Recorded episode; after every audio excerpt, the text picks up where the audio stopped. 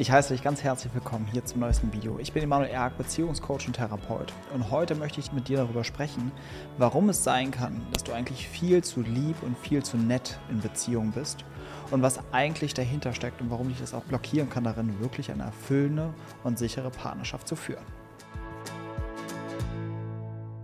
Bevor das Video startet, habe ich noch eine Ankündigung für dich, denn die Tore sind wieder geöffnet. Es gibt eine neue Runde zur Ausbildung zum Beziehungscoach. Tagtäglich bekomme ich immer wieder Nachrichten, Emanuel, wann beginnt die nächste Ausbildung?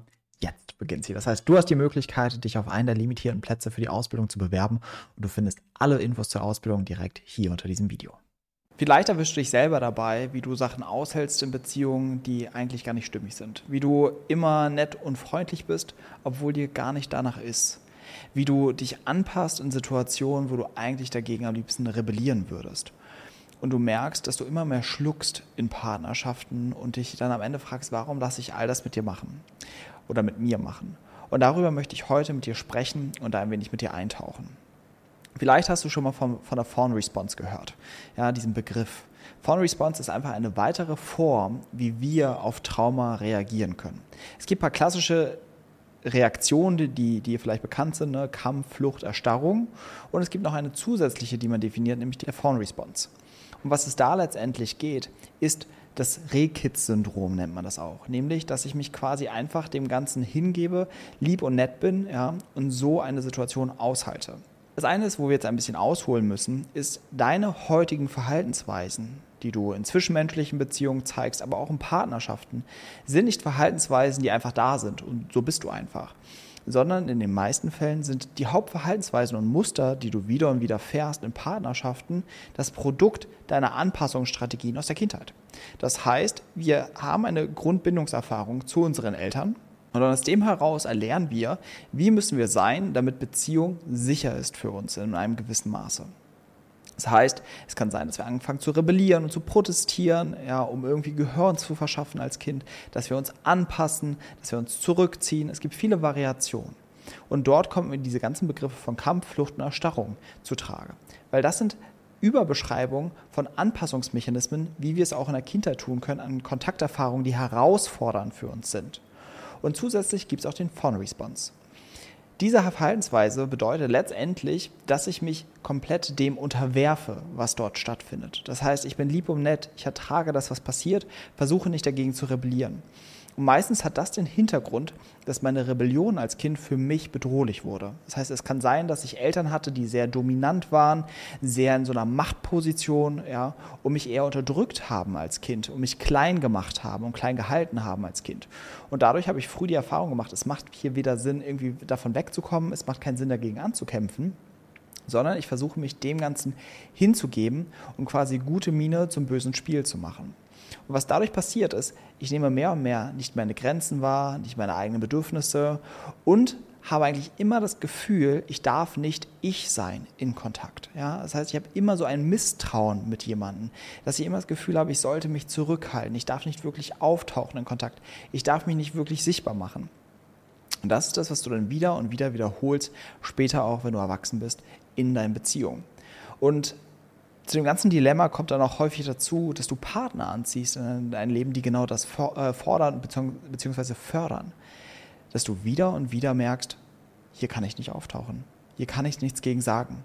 Sondern dass du häufig eine gleiche oder ähnliche Unterdrückung erlebst wie bereits in der Kindheit.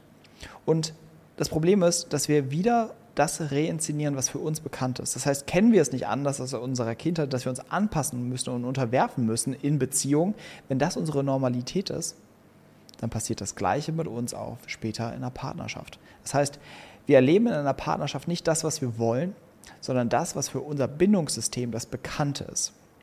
Und es ist so wichtig und der erste Schritt, das für sich zu durchschauen und zu durchbrechen. Zu merken, warte mal, was tue ich hier eigentlich? Was für eine Realität erlebe ich hier eigentlich? Wo kommt mir das bekannt vor? Und die Grundfrage ist, möchte ich das weiterhin so leben?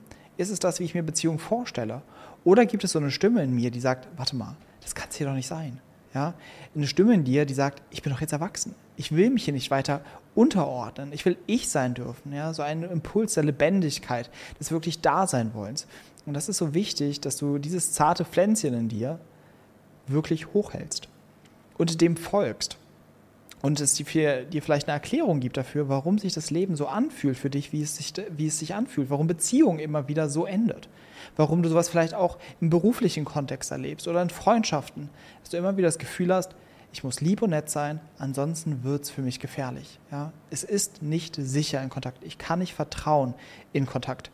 Und ich darf niemals ganz ich sein in Kontakt, keine Grenzen setzen, keine Bedürfnisse haben, keine eigenen Wünsche haben. All das ist gefährlich und deswegen muss ich eher gucken, was wollen die anderen. Und je mehr du dich dem widmest und schaust, was ist eigentlich die Wurzel des Ganzen, desto mehr kann genau das Gesunde wieder entstehen.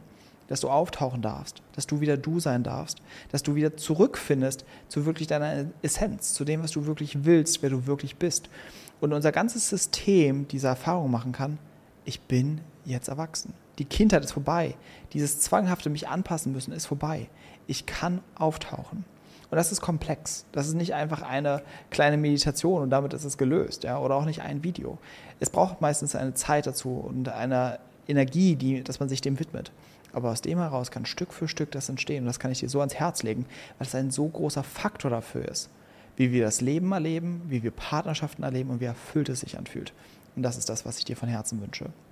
Und wenn du darin die Unterstützung wünschst, lade ich dich ganz, ganz herzlich ein zu einem kostenfreien Kennenlerngespräch, wo wir darüber sprechen, wo wir wirklich gucken können, wie arbeiten wir genau an deinem Beziehungsthema und dass wir dich dann gemeinsam im Beziehungscoaching begleiten, das Stück für Stück aufzulösen und so einen Raum zu schaffen für eine Beziehung, in der du wirklich du sein kannst, dich sicher fühlst, auftauchen kannst ja, und eine Partnerschaft führst, nach der du dich vielleicht schon so lange sehnst. Schreib mir mal gerne in die Kommentare, ob du dich wiedererkennst darin, ja, ob du Fragen hast nochmal zu der Phone Response, zu der ganzen Thematik, ob du dazu dir noch mehr Inhalte wünschst. Ich wollte hier am Ende des Videos nochmal erinnern, dass nun bald die Ausbildung zum Beziehungscoach startet. Also, alle Infos dazu findest du hier unter diesem Video. Also bewirb dich für einen der limitierten Plätze und dann wirst du vielleicht auch bald den Weg als traumasensibler Beziehungscoach gehen. Und ich freue mich, dich daran zu begleiten.